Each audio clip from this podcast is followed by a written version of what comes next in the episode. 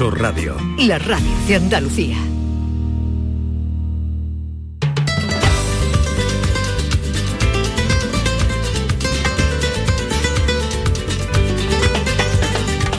Esta es La mañana de Andalucía con Jesús Vigorra. Canal Sur Radio. Sé que pocas veces contaré lo que ocurrió un domingo por la tarde en que buscaba diversión. Todos mis amigos viendo la televisión, pero yo también lo hacía, no encontré nada mejor. Estaba el señor Don Gato y nadie se atrevía a decirle nada. Estaba el señor Don Gato y nadie se atrevió a decirle adiós. Miraba la pantalla sin importar. Estando el señor Don Gato, la canción era de otra manera. Maite. Sí, esta es otra. Es una- como una versión que han hecho los Manolos, que hicieron en su día los Manolos. Sabe Manolo. Dios dónde andarán ya los Manolos. Esta- ah, no aparecieron, no a muchos, algunos, no serían ¿Sí? todos, pero sí un día vi en televisión algún Manolo que, eh, que quedaban de aquel Con las mismas camisas volares, con el mítico, cuello volares. mítico grupo. Eh, Maite Chacón, Yolanda Garrido, Buenos días. días, eh, David, eh, Aquí estamos de ya nuevo. saludado. Y vamos a plantear el tema que hoy va de gatos, perros, mascotas. Mascotas en general, sí, porque desde este miércoles los animales de compañía en España han dejado de ser cosas desde este miércoles pasado y pasan a considerarse seres vivos sintientes y miembros de la familia. Esto es así gracias a la entrada en vigor de la proposición de ley que modifica el Código Civil, modifica tres leyes. El Código Civil, la ley hipotecaria y la ley de enjuiciamiento civil, en lo relativo al régimen jurídico de los animales. A partir de ahora, ¿qué pasa? Sí, pues que los animales, por ejemplo, no podrán ser embargados, ni hipotecados, ni abandonados, ni maltratados o apartados de uno de sus dueños en caso de separación o divorcio. Centrándonos en ese caso, en los divorcios, en caso de no haber acuerdo entre las exparejas, se va a regular la custodia compartida. Es decir, esto va a funcionar como cuando se tienen hijos. Va a ser un juez el que determine, teniendo en cuenta el bienestar de la mascota, con quién convive y quién corre con los gastos de manutención y cuidado del animal. Las mascotas también se van a considerar, ojo, en los testamentos. Si no hubiera última voluntad del fallecido, los animales se entregarán a los herederos que los reclamen. Sí, pero no es obligatorio que lo acepten. Si ellos no quieren cuidar al perro de su tío, por ejemplo, eh, que, le, que le cae en herencia, eh, pueden ir a las administraciones y decir, oye, yo no puedo ocuparme. Tú tienes una pitón y me la quieres dar en herencia, pues la pitón no la quiero yo. Me la das tú a tu muñeca. Por eso hoy queremos Estamos hablando de preguntarle mascotas. Sí, la- eh, la- eso es ¿eh? una de las cosas que le vamos a preguntar a nuestro ¿Se invitado. considera la pitón una mascota? ¿Qué se considera mascota? Porque Sí, sí, claro, sí. una persona puede tener, que te digo yo? Bueno, Una tarántula. Eso Una, es. una tarántula. ¿Una tarántula es una mascota? Es un animal de compañía, claro. Sí, sea, compañía, Pulpo, sí, sobre todo si te, se te pin, si te clava. ¿Pulpo Ay. animal de compañía? Madre mía, qué marrón en algunos casos. ¿Tiene usted mascota? Queremos preguntarle qué le parece la nueva ley. ¿Cree que servirá para aumentar el bienestar de los animales? ¿Conoce alguna situación en la que la mascota haya salido perjudicada tras un divorcio? 670-940-200. Vamos a recordar la pregunta que hacemos hoy a nuestros Bueno, oyentes. Yo creo que todo el mundo que tiene mascota en su casa sabe que es un ser vivo, sintiente y que es un miembro más de la familia, ¿no? Porque la gente, es decir, que eso es evidente. Todos los que tenemos mascotas, mi gata es un miembro más de mi familia y es un ser sintiente a a la que queremos y a la que cuidamos, ¿no? Con lo cual no nos extraña esto. Igual personas que no tienen mascotas se pueden sorprender un poco y dicen, ¿esto qué es? ¿no? David, por ejemplo, tú no tienes mascota. Yo no tengo mascota y bueno, en esta ley la veo exagerada en algunos casos. No sé, yo incluso también se incluye, ya no ahora, sino un poquito más adelante, se va a incluir una ley que va, está, creo que está en trámite ya. Sí, está en proceso. que la- va a evitar la venta de mascotas, excepto pesca- peces, se- no se van a vender mascotas en ningún En tipo tiendas, de tienda sí. Y se va a establecer un registro de personas inhabilitadas para tener animales de compañía, gente que ha maltratado. Sí, se van a prohibir los animales en el O sea, circo todo eso está previsto eso está, eso está en para un, futuro. Sí, en un futuro. Pero sí. a ti te parece bien. eh, A mí esta me parece bien, pero un poco exagerado. Quiero decir que muchas veces Tú no los consideras seres sintientes. yo no. Tú no, en serio. No, porque a ver, que, eh, entramos en, la- en la- en el debate anterior. ¿Qué es un animal? Una tarántula siente, ¿qué es un animal de compañía? Un perro y un gato, en- eh, ahí sí entro. Pero una serpiente pitón piensa y siente. Bueno, luego se lo preguntamos a Andrés un Romero. per- un perro, déjate ahora de Un pitón, perro. que pitón habrá dos, y Hombre. el loco del, del- ¿cómo se llamaba aquel? Del tigre, eh, bengala. Hombre, yo veo bien que se multa a las personas que abandonen a los animales y veo bien que en caso de un divorcio, que es lo que trata lo que entra ahora en vigor, evidentemente debe intervenir un juez, porque yo conozco bueno, parejas, si no se pone de acuerdo, parejas claro. que se han peleado menos con los niños, por los niños se han peleado más por quién se queda con el perro. Eso habrá pasado, ¿no? 679 40 200 ya pueden ir dejando mensajes y enseguida vamos a hablar con, con un- el, el asesor jurídico del Colegio de Veterinarios de Sevilla que nos va a orientar a ver por dónde va esta, esta nueva ley. Esta nueva ley que entró en vigor el pasado muy miércoles. Sí, es muy llamativo algunos titulares de los periódicos. El DNI de los perros. Algún diario incluso ha cogido un DNI de una persona, Sí. normal como nosotros, Sí. de dos piernas, de dos Y le ha puesto la cara de un pastor Le ha puesto alemán. la cara de un pastor alemán y las huellas de un perro como si... Eso no, La- pezuña no, como si fuera la huella Hasta ahí no vamos a llegar. Pero mira, tenemos un compañero que tiene un perro que tiene pedigrí, no, Sí. que no todos los perros tienen pedigrí, que dice que tiene un taco de documentación así. ¿En qué cambia? Bueno, pues todo eso se lo preguntaremos a, a Andrés Romero. Las mascotas se consideran ya por ley seres sintientes y habrá que tener en cuenta también, los habrá, habrá que tenerlos en cuenta a la hora de las eh, separaciones. Ahora hablaremos de eso. Hay que tener en cuenta el bienestar de los animales. ¿Qué les parece esa ley? ¿Debe ir a más? Eh, ¿Cómo la consideran? 670, 940, 200. Déjense oír. Se lanzó mi cuerpo a bailar por el salón. Un segundo, que quiero escuchar la fecha ganadora en el último sorteo de mi día de la 11. 6 de marzo de 1986. Pero si es el día que me casé. Vaya bodorrio, ¿eh? Mm, Ya te digo.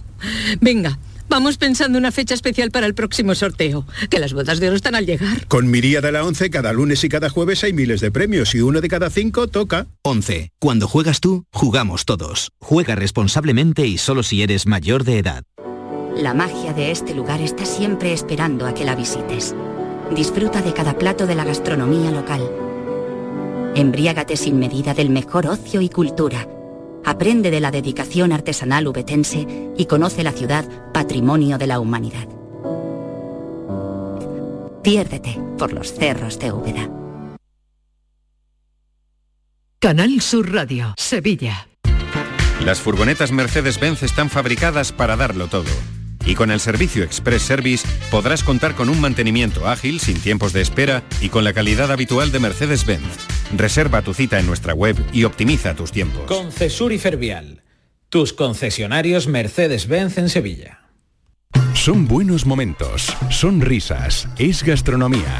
Es un lugar donde disfrutar en pareja, en familia o con amigos. Es coctelería.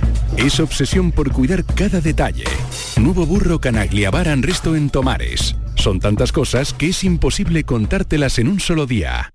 ¿Buscas un electrodoméstico con golpecito? No compres a imitadores y ven a tiendas El Golpecito. Solo El Golpecito te ofrece electrodomésticos nuevos de primeras firmas con pequeñas marcas o arañazos, hasta un 50% más baratos y con dos años de garantía oficial. Rechaza imitaciones. Tu compra segura y al mejor precio en El Golpecito. Encuentra tu tienda más cercana en tiendaselgolpecito.es. Humor, ingenio, música en directo, entrevistas. Todo lo tienes en el show del comandante Lara. Y te esperamos los domingos en la medianoche para que disfrutes de la radio más original y divertida. ¡Vas a flipar! ¡Síguenos! El show del comandante Lara. Este domingo en la medianoche. Quédate en Canal Sur Radio, la radio de Andalucía. Esta es La mañana de Andalucía con Jesús Vigorra. Canal Sur Radio. Ya van llegando men- mensajes de los oyentes que enseguida pasaremos, pero para que ustedes tengan más información vamos a ver eh, qué nos trae de nuevo esta ley que considera a las mascotas seres sintientes. Saludamos a Andrés Romero, que es asesor jurídico del Colegio de Veterinarios de Sevilla. Eh, Andrés Romero, buenos días.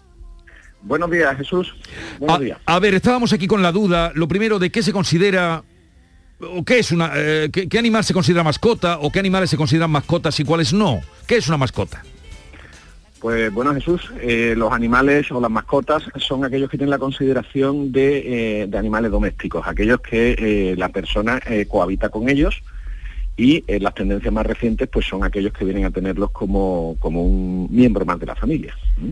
pues los casos más comunes, el perro de compañía, el, gato de compañía. Todos estos son animales que tienen la consideración de domésticos. Lo que pasa, señor Romero, es que claro, hay gente que ya ha diversificado eh, el tema de las mascotas y hay gente que tiene un hurón, un cerdo vietnamita y una serpiente. ¿Esos son animales de compañía? ¿Entran en esta ley? Esos dos, esos dos son específicamente también animales de compañía, cuando se tienen en esa compañía. Así en Andalucía está además regulado. Ah, Así, un cerdo vietnamita sería un animal de compañía. Un cerdo vietnamita es un animal de compañía que tiene que estar además identificado, igual que hacemos con un, con un perro o con un gato. ¿Y un hámster, por ejemplo? Un hámster también. Son animales de carácter exótico, pero son también animales de compañía. compañía. Y una serpiente pitón también, si alguien tiene serpientes en su casa. Pues, eh, tiene, aunque son animal salvaje, puede ser también un animal de compañía, efectivamente. vale.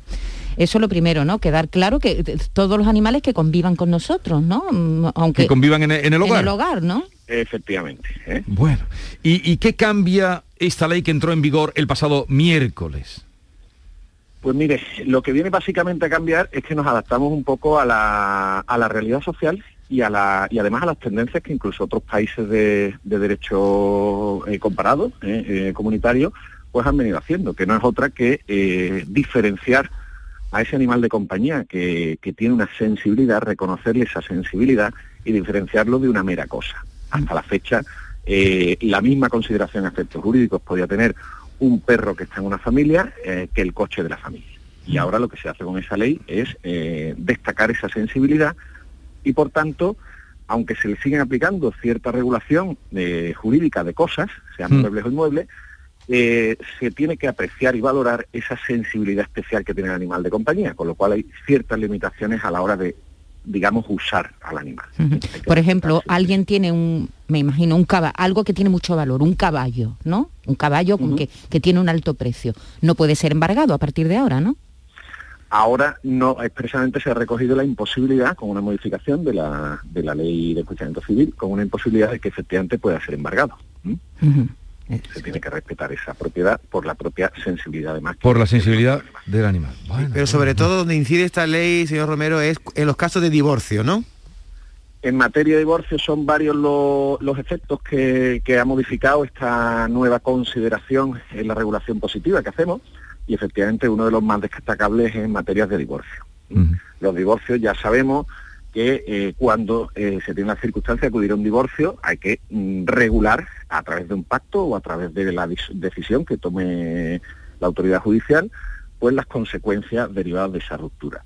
Siempre había elementos esenciales donde había que, que regular esos aspectos y ahora se incluye también la tenencia de esos animales domésticos. Andrés, una duda, que tenemos aquí gente, la- los que tenemos mascotas. Nosotros tenemos nuestros mm, documentos con sus mm, correspondientes vacunas, ¿no? Los chips, no- nuestras mascotas tienen chip. Aquí tenemos un compañero que tiene un perro que tiene pedigrí, con lo cual tiene pues una buena documentación que, que te dice quién es el padre, la madre de ese animal y tal.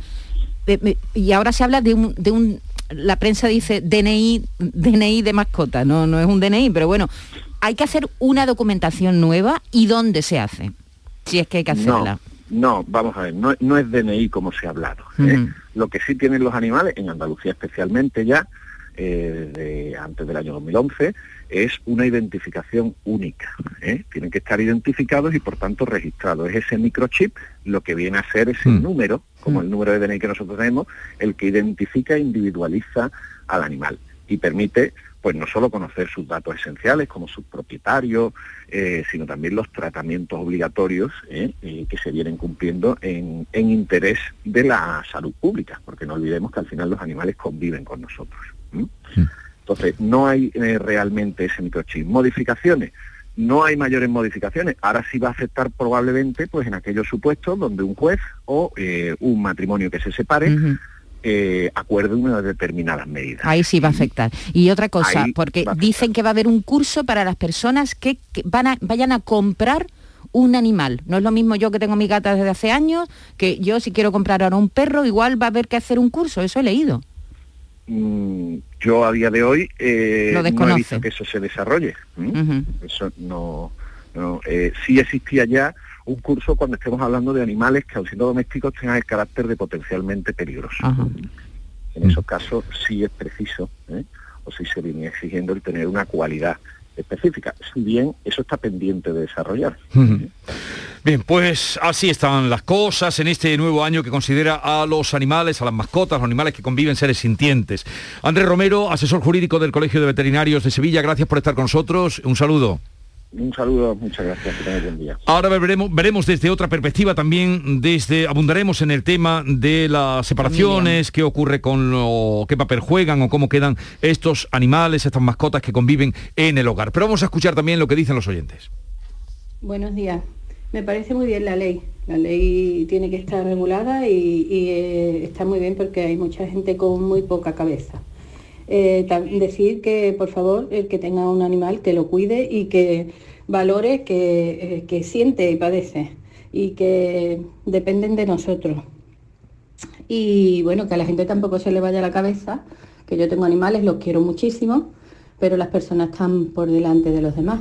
Por favor, si no se sienten capacitados o creen la menor duda de la que la persona a la que le van a regalar un animal no va a ser lo suficientemente responsable para tenerlo, que no lo hagan, que le regalen otra cosa, un abrigo, un sombrero, otras cosas, que no sientan ni padezcan.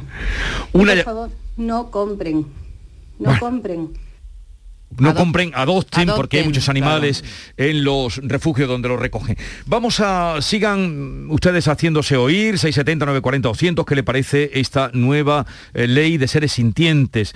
Apuntábamos algo, la repercusión que puede tener en las separaciones. Está con nosotros María Pérez Galván, conocida de, de, todos ustedes, abogada de familia, que siempre nos atiende cuando requerimos de su experiencia y conocimientos. María, buenos días. Muy buenos días, Jesús. Feliz año para todos. Igualmente para ti. A ver, ¿hay muchos conflictos o, o, hasta qué grado de conflictividad supone en una separación de las que se dan el llegar al momento de, eh, de, de cómo quedan las mascotas eh, que han convivido con los niños o con la familia? Bueno, hasta ahora la verdad es que no teníamos mucha demanda, los despachos de abogados de familias especializados en estos conflictos, en resolver crisis de pareja, divorcios, separaciones. Puntualmente nos comentaban cuando empezábamos a comentar ya al fondo del asunto, las circunstancias de la familia, la composición de la familia, era excepcional que nos dijeran, bueno, y hay que regular también qué hacemos con el perro, fundamentalmente animales de compañía, perro, gato. Eh, el mío es titularidad mía porque lo compré yo, porque el microchip está a mi nombre. Entonces hay una cosa muy interesante que, que debemos saber, que sin perjuicio de quien sea el titular formal del animal, en casos de crisis si no se ponen de acuerdo, porque siempre los jueces prefieren que en la intimidad de los despachos lleguemos a acuerdo y lo plasmemos el acuerdo que sea en el convenio. Si se lo queda al cuidado uno, si lo van a compartir, cómo se van a compartir los gastos, quién se ocupará del veterinario, así, todos esos matices, pero en caso de desacuerdo, ahora ya desde el día 5 de enero, sí. que la ley obliga a que el juez de familia, además de resolver el uso de la vivienda familiar, la custodia, las pensiones de alimento compensatorias que procedan, van a tener que resolver, si no se han puesto de acuerdo, qué pasa con la custodia, con el cuidado, con la atención de ese animal. Y esta oyente que has puesto antes decía con muy buen criterio, en mi opinión, Jesús, que es que no podemos regalar animalitos como quien regala un peluche, no. Hmm. El animal es un compromiso que exige una responsabilidad, como todos sabemos, que hay veces que es más larga que incluso una hipoteca.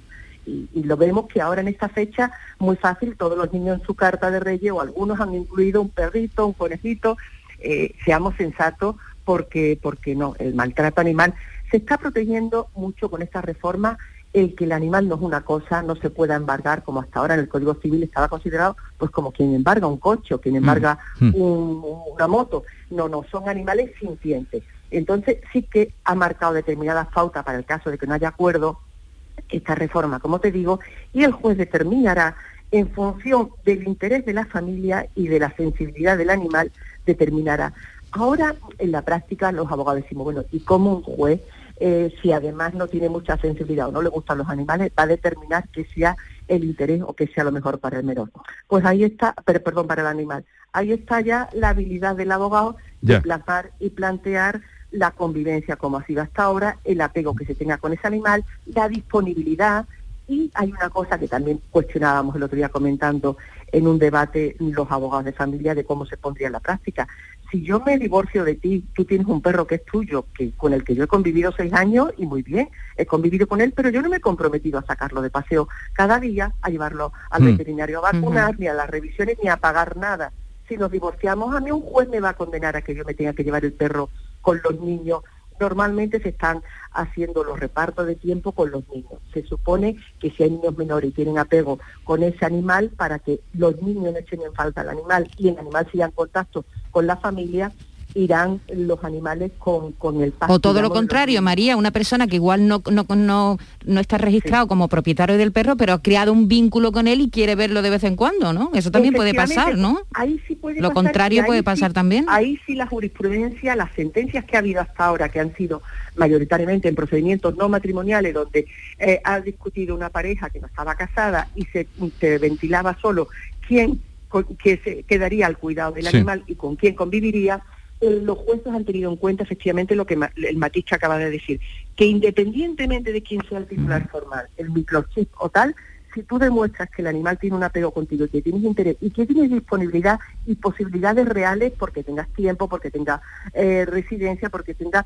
posibilidad, no, no vale decir por hacer daño al otro, y han introducido una novedad muy, muy curiosa, esta ha sido a última hora, porque todas estas reformas Francia, Portugal ya la tenían hace muchos años. Hubo una- un, un movimiento que recabaron muchísimas firmas, la, la sociedad española, para que se hiciera esta reforma. Lo que pasa es que no se le había dado mucha importancia y todos los juristas esperábamos que se regulara primero en España una ley nacional de custodia compartida, por ejemplo, y que se dieran prevalencia y preferencia a los menores de edad que están muy perdidos según el esta- según la comunidad española donde estemos discutiendo una custodia, si es Cataluña, si es el País Vasco, en fin. Y entonces nos ha chocado un poquito que muy bien los animales Sí. mm, son seres sintientes, no son cosas, no se les pueden maltratar todos los derechos que se les reconozcan. Pero ¿qué pasa con los hijos menores que están todavía sin regular? ¿Y cuántas peleas y cuánta violencia familiar se crea porque en una crisis no nos pongamos de acuerdo de qué hacemos con la custodia de nuestros niños? Y entonces ahí nos ha chocado un poquito, pero Ya. bueno, esperemos que todo venga. Que todo llegue. Eh, Ma- María Pérez Galván, abogada experta en Derecho de Familia, gracias por estar con nosotros, un abrazo y lo dicho, Encantada. feliz año. Ya nos Muchas iremos ya nos iremos encontrando. Bueno, ha puesto ahí el dedo en la llaga María Pérez Galván de cómo antes de regular la custodia compartida se ha regulado las mascotas eh, como seres sintientes. A ver qué dicen los oyentes. Muy buenos días, queridos amigos. Buen comienzo de año tengan. Mire, no sé si esta, eh, esta ley nueva de mascotas, que me parece magnífica, el amor a los animales y a los de compañía es algo fundamental para el ser humano. Si existe una educación, algunos cursos para algunos dueños de mascotas y demás, sobre todo de perros, porque vemos todavía eh, muchos perros sueltos por la calle, eh, bueno, dejan regalos en las puertas de en cualquier sitio. Ya me entienden los regalos que dejan. Eh, los dueños no lo limpian. Eh, hace falta mucha educación que yo observo mm, y tal. ¿eh? No, no, no, no. Creo que ahí hay que incidir. La educación, el amor a los perros, no es que vengan a mi casa a dejar regalos, que yo voy con mi nieto luego y me va orientando. Aquí no, aquí sí. Por favor. A ver, a La ver. eh, educación tan importante para todo. Buenos días. Eh, yo sobre la ley esta de, de, anim- de animales sintientes también quería hacer una pregunta, a ver si me la podía aclarar. Mm, tienen muchos derechos, o no sé si aparecen muchos derechos, pero eh, al ser sintientes también tendrán obligaciones. Me refiero a las obligaciones de respetar donde viven, que la gente que los tenga no los tenga de aquella manera y, y estén molestando, o como ahora ya son sintientes, tienes que hacer otro tipo de cosas, o ellos ya solo tienen derechos pero no tienen ninguna obligaciones. Eh, me temo que esa pregunta no podemos contestarla No, nosotros. hombre, en este caso la obliga, pero la obligación la tiene el propietario. Sí, ¿no? sí, pero es verdad que hay muchos muchos derechos para los animales, pero hay muchos animales que molestan, que Sí, molestan a los pero la culpa la tiene el propietario. Claro, pero a ese propietario hay que exigirle también. Hombre, claro, ¿no? claro que sí, Como ha dicho el señor, efectivamente. un cursillo, hay una un- cosa, hay una cosa muy curiosa. En, en caso, fíjate, es que hay tantos supuestos distintos. En caso de accidente de tráfico, cuando hay implicado una mascota, Sí. No se le puede considerar como si fuera una maleta, ¿sabes? Hay que atenderlo también. No se le puede dejar aparte, eh, como si fuera un bulto más que, Ujú. hay, que iba en el coche. Acabo de, le- acabo de leerlo, me ha sorprendido. Y otra polémica que se acerca, cuando se apruebe la ley próxima esta que se va a aprobar, que había, ¿os acordáis que hay, hay siete razas de canes peligrosos? Sí. Se va a borrar. Sí, eso se elimina. Y va, se va, va a depender de la conducta de cada animal independientemente de su raza. Y a mí me parece que eso no va por buen camino. Eso nos lo contó Ana Villanueva la última vez que estuvo aquí, que estuvimos hablando Ahí es precisamente que, cuando salió en eh, octubre o ese- sea, esa que eso va a querer decir que los peligrosos son los dueños. Exactamente. El peligro lo tiene el dueño. Sí, el peligro lo Sí, pero tiene el el que te muerde es luego Yo el el día perro. y me encontré Y la con un- responsabilidad la tendrá el dueño del el- perro. Un dueño que estaba allí muy gracioso con su perro y se me acercó el perro que me puso las patas aquí en el pecho, por poco me tira y dice, "Ah, no hace nada. Digo, no hace nada porque usted cree que no hace nada, pero como me meta el, aquí el, el colmillo en el cuello me ha matado. Quiero decir que hay que tener mucho cuidado con los dueños de perros agresivos. En fin, ya veremos qué pasa. La ley está ahí, las mascotas se consideran ya eh, por ley sintientes. Habrá que tener en cuenta el bienestar eh, a la hora de la separación. Por si no eran pocos los temas de las separaciones, el juez también ha decidido ahora sobre dónde va el perro. dónde va el perro. ¿Dónde va? Pobrecitos el- los jueces. ¿Dónde va el perro? Bueno, pobrecitos los jueces. a ver, uno más. Buenos días, Jesús, feliz año a todos. Yo tengo perro y a mí no me ha hecho falta una ley para decirme que es de mi familia, porque desde que lo adopté es familia, es familia mía. Lo cuido como un miembro de mi familia, tengo todos sus papeles en regla y todo. Y en cuanto a la gente de los regalos, mm, no se puede generalizar como todo, porque a mí me da mucho coraje cuando mi perro se para y hace caca y no, y no tengo todavía la bolsa en la mano cuando ya me están diciendo, recogerás la mierda, ¿no? Sí, señora, o caballero, yo voy a recoger la mierda. Pero igual que se me dice a mí con ese tono, a veces también se le dice al que escupe en la calle, al que tira las mascarillas en la calle, al que tira la colilla en la calle, al que tira los papeles en la calle. Lo mismo, vamos a tener educación todos, pero para todos, no solamente los que tenemos perros. Todo Buenos es días. buenos días, buenos días, se ha explicado usted divinamente, todo es comparable y acaba de llegar porque es su día, Joaquín Moekel. Eh, Joaquín, estamos hablando, ya terminado, pero claro, ah, llegas tú y también nos gustaría escuchar tu opinión. Eh, como experto y cualificado abogado, la... buenos días. Buenos días, Buenos días. y Eh, el resto de contertulio. ¿Qué coraje me da eso del resto de contertulio? eh? No, a mí tampoco Como me si gusta, fuera ya. un co- como si fuera un cociente el resto, pero esto que es el resto. ¿eh? Resto de contertulio. Oye, las mascotas desde el, el, el pasado día 5 ya son seres sintientes y habrá que tenerlas en cuenta eh, su bienestar a la hora de la separación. Eso como... Pues mira, yo lo veo eso una cosa bastante avanzada, no, me- no me quejo para nada.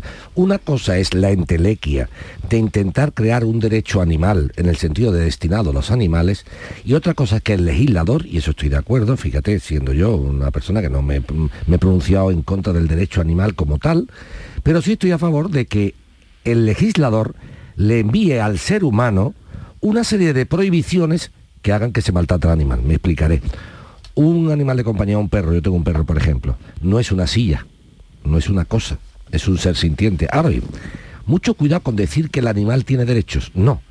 Quien tiene obligaciones es el ser humano de no infligir daño al animal, que es muy distinto. La norma jurídica, Vigorre, esto no hay que enrollarse mucho, es algo directo que tiene que ser perfectamente perceptible por la persona a la que va destinada.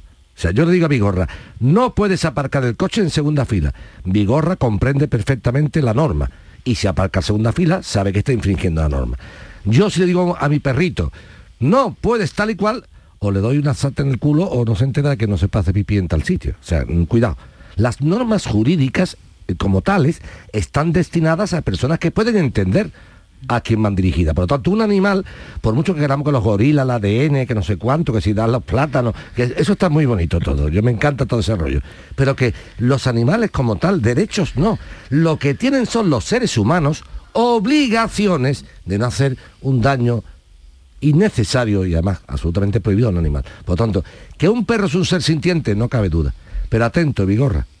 Si yo a una silla que es de tu madre, antigua, de tu pueblo, empiezo a pegarle patada y le rompo, te estoy haciendo daño a ti, no a la silla, porque tú sientes la silla como una cosa tuya. Por lo tanto, le estoy haciendo daño a algo no sintiente, pero de forma tangencial te lo estoy haciendo a ti. Estaría haciendo un daño vicario. O sea, daño al, al dueño de la silla que le tiene estima. Por lo tanto, no es cuestión de a quién daño, sino de mandar al ser humano un mensaje claro y nítido de decir, oiga, no haga usted daño por hacerlo.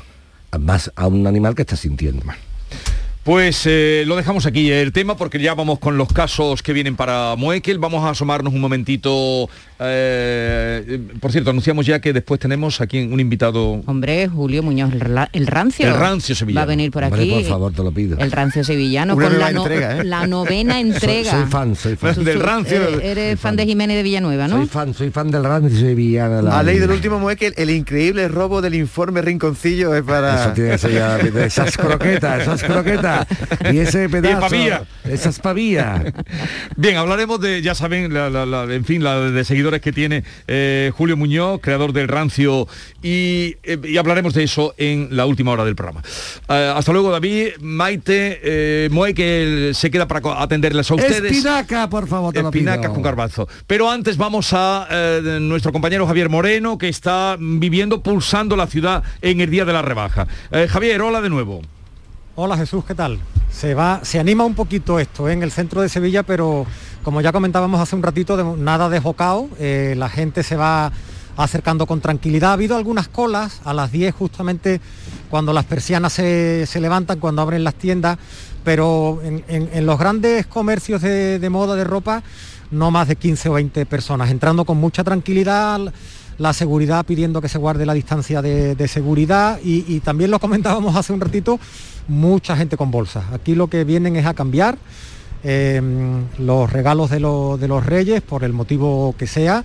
Eh, nos comentaba además una, una señora que venía ella muy libre de manos, venía su, su esposo completamente cargado y ella dice que ella viene con su percha, ¿no? Venía con su percha para, para poder hacer las compras con tranquilidad. Y lo que comentan sobre todo Jesús es que las tendencias han cambiado muchísimo, el comercio ha cambiado, personas con las que, con las que conversamos hablan de que ellos compran mucho po- por, internet, sobre todo a raíz de la, de la pandemia, porque hay que garantizar la seguridad. Ahora, por ejemplo, estamos viendo una tienda de ropa donde hay una cola de 15, 20 personas para, para pagar, ¿no? Y, y empieza ya la gente a aglomerarse en torno a los expositores. Entonces, bueno, es difícil también garantizar la- las medidas de, de seguridad. Pero bueno, eh, más ambientito ahora aquí en el centro de, de Sevilla, pero nada, no ha habido ninguna carrera, las tradicionales, y, y la gente tomándoselo con calma a ver si se van encontrando algo. Tenemos dos meses, ¿eh? Hay dos meses de rebajas, por tanto, na- no hay que precipitarse. Bueno, el pulso a la ciudad con Javier Moreno, que se toma ya de otra manera eh, de vivir las rebajas. Además, es que hoy es un viernes, pero parece un lunes. A hitos de, de fiesta y a las puertas de un fin de semana. Javier, hasta luego, un abrazo. Un abrazo Jesús, hasta luego. Enseguida estamos con Joaquín Moekel. Bueno, seguimos con Joaquín Moekel, que está ya aquí dispuesto a atenderles a ustedes. La mañana de Andalucía con Jesús Vigorra. Encuentros Carrusel Taurino. Canal Sur te invita a conocer este 13 de enero los pilares de la tauromaquia a través de la charla con el diestro Pablo Aguado, uno de los toreros más destacados de los últimos años, triunfador en la Feria de Sevilla de 2019. Desde las 8 de la tarde en el Teatro Fundación Cajasol. Entrada libre hasta completar aforo, previa recogida de invitaciones en taquilla de la Fundación Cajasol. Calle Álvarez Quintero, Sevilla. Encuentros Carrusel Taurino, con el patrocinio de la Fundación Cajasol. Todo lo que necesitas saber sobre tu ciudad y provincia lo tienes en Canal Sur Radio Sevilla. No es tiempo de jugártela y menos con tu vehículo. En Talleres Carranza en Montequinto lo sabemos y te seguimos dando el mejor servicio. Con el aval de más de 20 años de experiencia en mecánica general, diagnosis, electricidad, electrónica, chapa y pintura. Talleres Carranza en Montequinto, en calle Numa 1, 3 y 5. Talleres Carranza, cuestión de confianza. ¿Buscas un electrodoméstico con golpecito? No compres a imitadores y ven a tiendas El Golpecito. Solo El Golpecito te ofrece electrodomésticos nuevos de primeras firmas con pequeñas marcas o arañazos, hasta un 50% más baratos y con dos años de garantía oficial. Rechaza imitaciones. Tu compra segura y al mejor precio en El Golpecito. Encuentra tu tienda más cercana en tiendaselgolpecito.es. El análisis del cambio climático, las consecuencias en nuestro día a día y qué hacer para paliar el calentamiento del planeta. Los viernes, información científica de rigor en cambio climático con Javier Bolaños, desde las 9 de la noche. Quédate en Canal Sur Radio, la radio de Andalucía. Canal Sur Radio, Sevilla. ¿Te está afectando la subida de la luz? Claro que sí. Por eso en Insolac Renovables instalamos paneles fotovoltaicos de autoconsumo con los que podrás generar tu propia electricidad. Y ahora, con la subvención del 40% de la Agencia Andaluza de la Energía, lo tienes mucho más fácil. Entra en insolacrenovables.com e infórmate de las ventajas que tiene el autoconsumo. Insolac, expertos en energías renovables desde 2005. Triana y Medina Azara. El alma, el espíritu y las grandes canciones de Triana interpretadas por Medina Azara. Sentimiento de amor. Medina Azara. Nuevo disco. Llegó el día. Ya a la venta.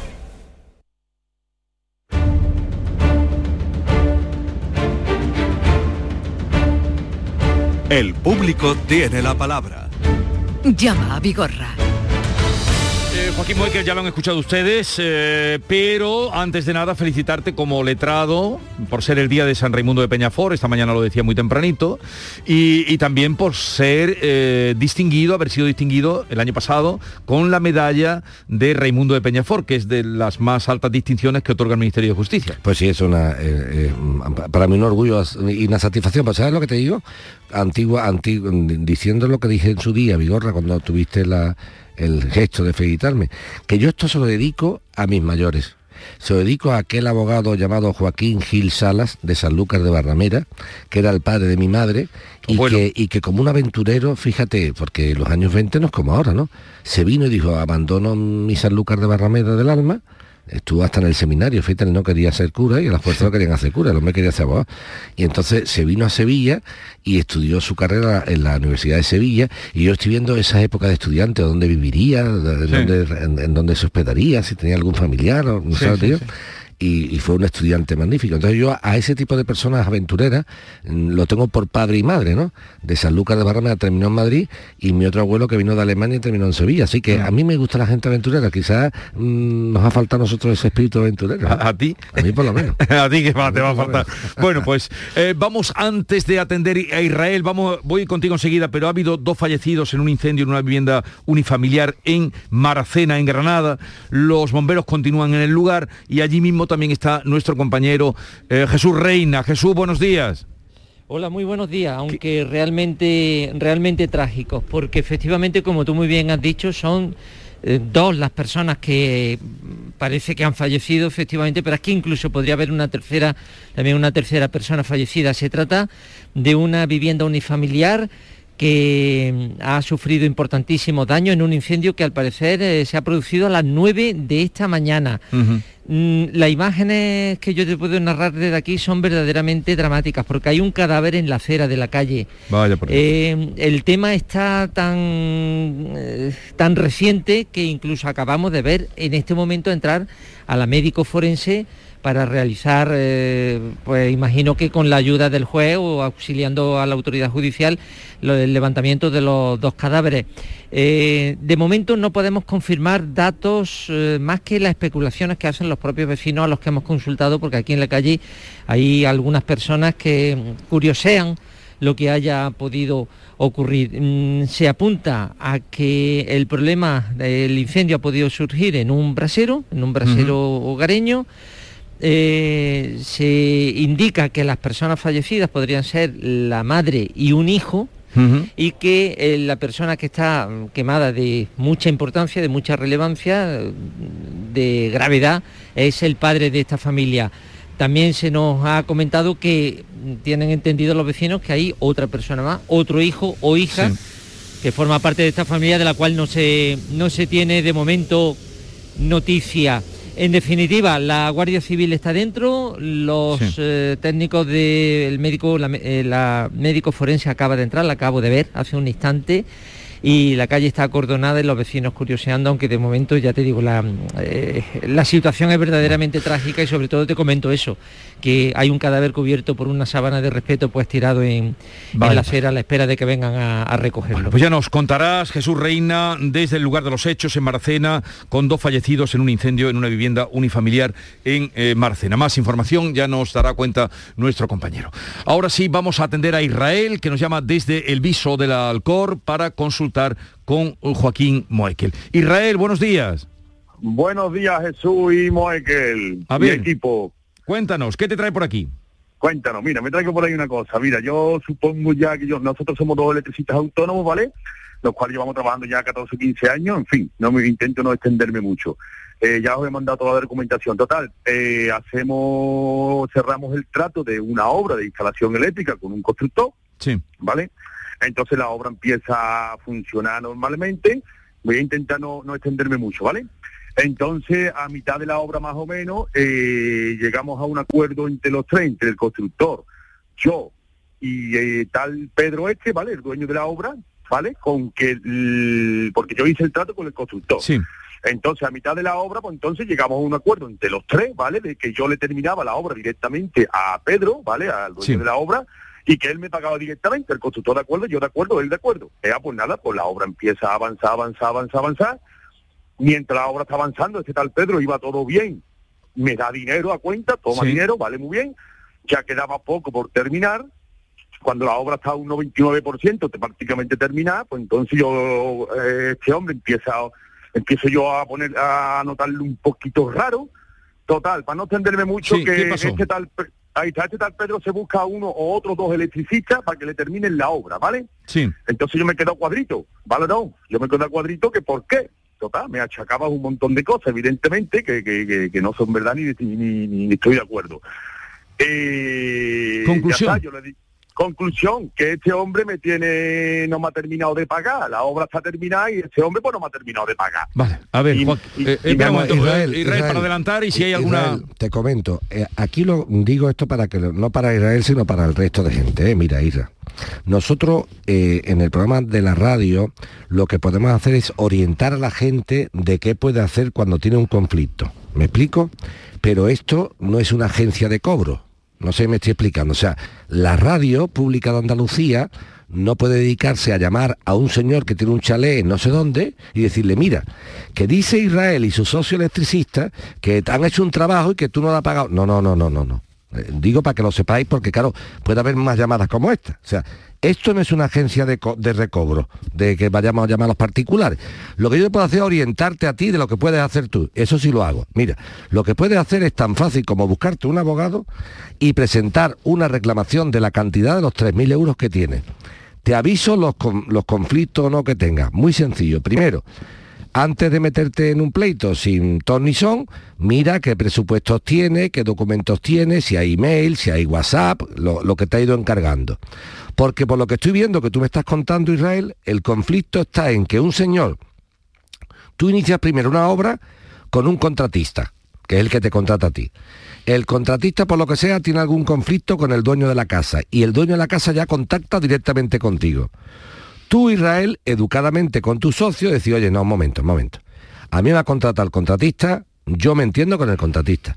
Pero como el dueño de la casa te insiste mucho, pues tú dices, bueno, venga, vamos a reunirnos. Estáis todo muy bien, además, por vuestra parte, muy bien, de ser gente formal, que habéis dicho, oye, no, yo me... me- me- ahora bien, cuando es- empieza ya el conflicto de lo que es el tema del pago, la única solución que existe es reclamárselo judicial, primero extrajudicialmente, buscando un abogado que le mande una carta diciendo mis clientes, la empresa tal, tal, mm, piden esta cantidad, y si ante la reclamación extrajudicial no da la cara, viene luego la judicial. ¿eh? Pero que nosotros, te lo digo más que nada, no a ti Israel como no Israel, sino al resto de personas, nosotros no podemos en- ¿entiendes? Pues tendríamos toda la semana 25.000 personas diciendo, oye, que le he hecho un trabajo a fulano, no me lo paga, llámalo. Yo, oye, y mientras el otro dice, ¿qué dice? Si a mí no me ha puesto nada. No, eso no es la radio. La radio no es una agencia de cobro. O sea, yo no, no puedo llamar al señor de la casa a decirle, oye, soy Joaquín Mueque de Canal Sur, págale a Israel, mi hermano, ¿qué pasa? ¿Por qué no le paga? No, no, no, no. Entonces, la orientación que te doy, búscate un abogado que mande primero una carta reclamando esa cantidad y si no contesta o contesta de forma negativa, tienes que reclamarla judicialmente. Insisto, cuando te vayas a meter a reclamarlo judicialmente, ten documentación suficiente para acreditarlo. No vaya a ser que las cañas se te vuelvan lanzas. ¿Qué significa esto? Yo te lo voy a explicar. Que tú vayas al juzgado por 3.000 euros y termines tú pagando 4.500. Porque diga, no, mire usted, no solamente no te debo 3.000 euros, Israel, sino que como no me he puesto bien esto, esto, esto, esto y esto, que tengo aquí las pruebas, me debe tú 1.700 a mí. Así que, por favor, antes de meter mano, que lo hagáis con mucho cuidado para que no haya conflicto. ¿eh? Bueno, pues eh, intenta por ahí a ver qué, qué suerte tiene. Manoli, buenos días. Hola, buenos días. Manoli, que nos llama desde Cañaveral de León. Cuéntanos, Sí, mire usted, tengo un problema con la Junta de Andalucía, ¿qué te pasa a ti? La Consejería de Igualdad y Políticas Sociales. Mire usted, cobra una pensión... y no conciliación, que te la comía. Cobro una, una pensión no contributiva de invalidez que cobraba 298 y me lo han dejado en 100. Y me piden devolver 3.900 euros, porque mi marido cobra el paro de los 52 y según ellos el INEN cotiza 297 por él, cosa que no es así. El INEN cotiza el 11%. El asistente social nos, dejó- nos dijo que eso no estaba en la ley y que no, y que no había ningún caso. Y nos aconsejó que solicitáramos un abogado y nos solicitó uno de oficio. Y nos dijo lo mismo, que no estaba en la ley y ya ha recurrido. Hasta el, hasta el febrero de 2024 no es el juicio. El asistente y el abogado nos dijeron que al recurrir todo se paralizaba, pero no ha sido así. Me llegó una carta de la Seguridad Social reclamándome el dinero. El abogado nos dijo que, que no le hiciéramos caso y el asistente todo lo contrario. Nos dijo que había que hablar con ellos, porque si no podían poner recargo. Y la semana pasada el asistente nos arregló todo y ya me ha venido los pagos aplazados. Yo no entiendo por qué tengo que devolver un dinero que nunca he visto. Y si no está en la ley, ¿por qué me lo piden? Bueno, pues mira, mira, esto es justamente distinto para que tú veas. Eso sí que es una llamada a la radiológica para que le expliquemos. Mira, A vamos a ver. Vamos a empezar a intentar eh, aclararte el concepto. En primer lugar, hasta que la justicia, querida Manoli, no diga en ese recurso que ha presentado tu abogado de oficio, si llevamos razón nosotros o no, no podemos decir si está en la ley o no está en la ley. Serán los jueces los que digan si efectivamente lleva razón Manuel, el Manolí, o lleva razón la Junta de Andalucía, ¿eh? la Consejería de Igualdad, Políticas Sociales y Conciliación. Vale. Eso hay que esperar. Ahora bien, el conflicto de verdad es el, eso es lo más importante, saber si llevamos razón nosotros o lleva razón la Consejería de Igualdad. Pero quitando eso, que lo veremos cuando llegue el juicio, si hay un problema que es el que pone tú de manifiesto, Manoli, que es, oye, y mientras el juicio se produce, se realiza, se dicta sentencia, ¿qué pasa conmigo? Entonces, contigo lo que hubiera pasado son dos cosas. Una, la primera, el abogado, a la hora de meter el procedimiento, a la hora de interponer el recurso contencioso administrativo, que así como se llama técnicamente, debería haber pedido como medida cautelar la suspensión del acto administrativo. Para que lo entienda Manoli. Oiga, mi clienta doña Manuela tal está pleiteando sobre este asunto. Mientras se ve si es o no es, por favor, no le ejecuten a doña Manuela, no vaya a ser que la pobre lleve razón y le Sí. esté haciendo pagar un dinero que le viene ya muy mal. Eso se llama la suspensión del acto administrativo. Los jueces no suelen ser muy pro eh, suspensiones. ¿Por qué? Porque entienden que el acto administrativo debe de cumplirse salvo que se ponga un aval.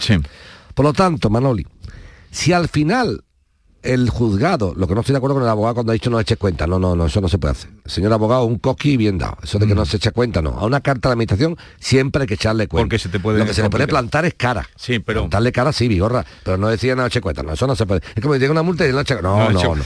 Echarle cuenta, sí, así que eso muy mal por parte del letrado, muy mal. ¿eh? El letrado tenía que haber dicho, vamos a intentar pedir la suspensión cautelar del acto administrativo, que consiste en que mientras se dilucida o no el procedimiento, no se ejecuta lo eh, resuelto, ¿correcto? Bien.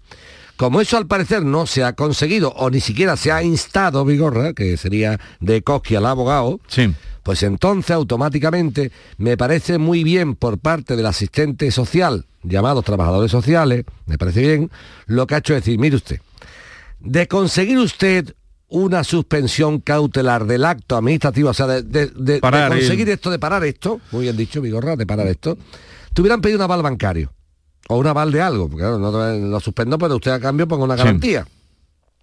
Para eso Vigorra es mejor lo que ha hecho la asistente social, la trabajadora social.